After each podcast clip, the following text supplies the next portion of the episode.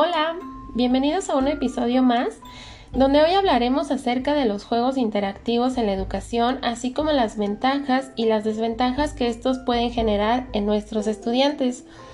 Y bueno, pues vamos a comenzar con una muy breve definición de lo que son estos juegos interactivos y tenemos la de Andrade y Dante del 2010 que nos mencionan que despiertan el interés hacia las asignaturas, provocan la necesidad de adoptar decisiones y exigen la aplicación de los conocimientos adquiridos en las diferentes temáticas, así como también constituyen actividades pedagógicas dinámicas que pueden desarrollar dentro de las aulas educativas. Y aquí la importancia pedagógica del juego radica en su capacidad de mediar entre el educando y los contenidos a través de la interiorización de significados y sus niveles de aplicación. Entonces, eh, con esto podemos decir que eh, tenemos una gran ventaja de aplicar todo este tipo de juegos interactivos con nuestros alumnos, puesto que de este modo facilitamos los contenidos y nosotros como docentes podemos lograr llegar a cumplir con los objetivos generales que se establecen al inicio de cada curso o de cada ciclo escolar. Pero bueno, pues como todo, todo tiene eh, sus ventajas y sus desventajas. Por ejemplo, una ventaja de los eh, juegos interactivos es que exigen un cambio de roles tradicionales del profesor.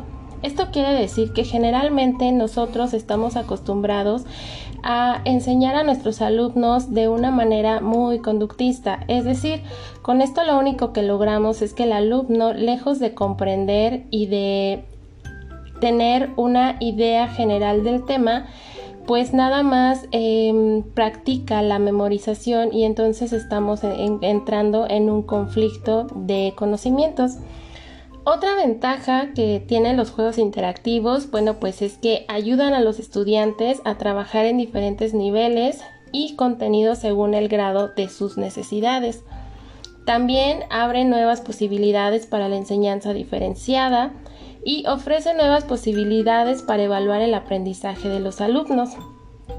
Permiten integrar lo aprendido en la escuela con lo que se aprende en otro lugar, es decir, pueden eh, involucrar sus propias ideas y llevarlas a cabo a través de una experiencia o de una realidad. Y bueno, pues también elevan la efectividad de los métodos de enseñanza a la vez que imponen nuevas exigencias para su utilización.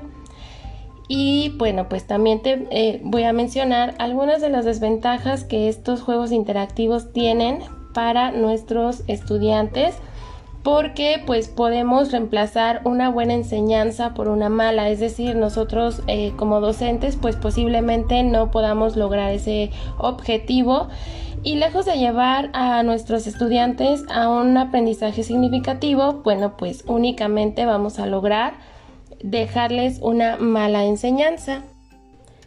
También puede suceder que no se logren los objetivos para el cual han sido diseñados este tipo de juegos interactivos, ya que el propio atractivo eh, puede desviar la atención del alumno. Es decir, también como docentes, cuando apliquemos este tipo de juegos interactivos tenemos que ligarlos a los objetivos de las asignaturas y que entonces estos tengan un sentido o una razón de ser. También se puede provocar la pérdida de habilidades básicas si no se utilizan en el, en el momento adecuado. O sea, eh, aquí lo que intentamos decir es que necesitamos escoger juegos que realmente tengan que ver con el contenido que nosotros estamos viendo en clase. Y también se puede eh, desfavorecer o favorecer la pérdida del sentido crítico de los alumnos si ellos confían eh, ciegamente en las capacidades de este juego. Y pues bueno, entonces como verás, pues eh, yo creo que son más las cosas buenas que se pueden obtener de una dinámica así con nuestros alumnos. Este tipo de interacción realmente son muy buenas. Ellos pueden adquirir muchos más conocimientos, pueden desarrollar sus habilidades, eh, sus propias destrezas y pueden ir conociendo sus capacidades en algunas otras funciones de la misma área. Y bueno, pues de mi parte es todo por el día de hoy. Ojalá que este material pueda servirte de apoyo en tu formación docente. Hasta la próxima.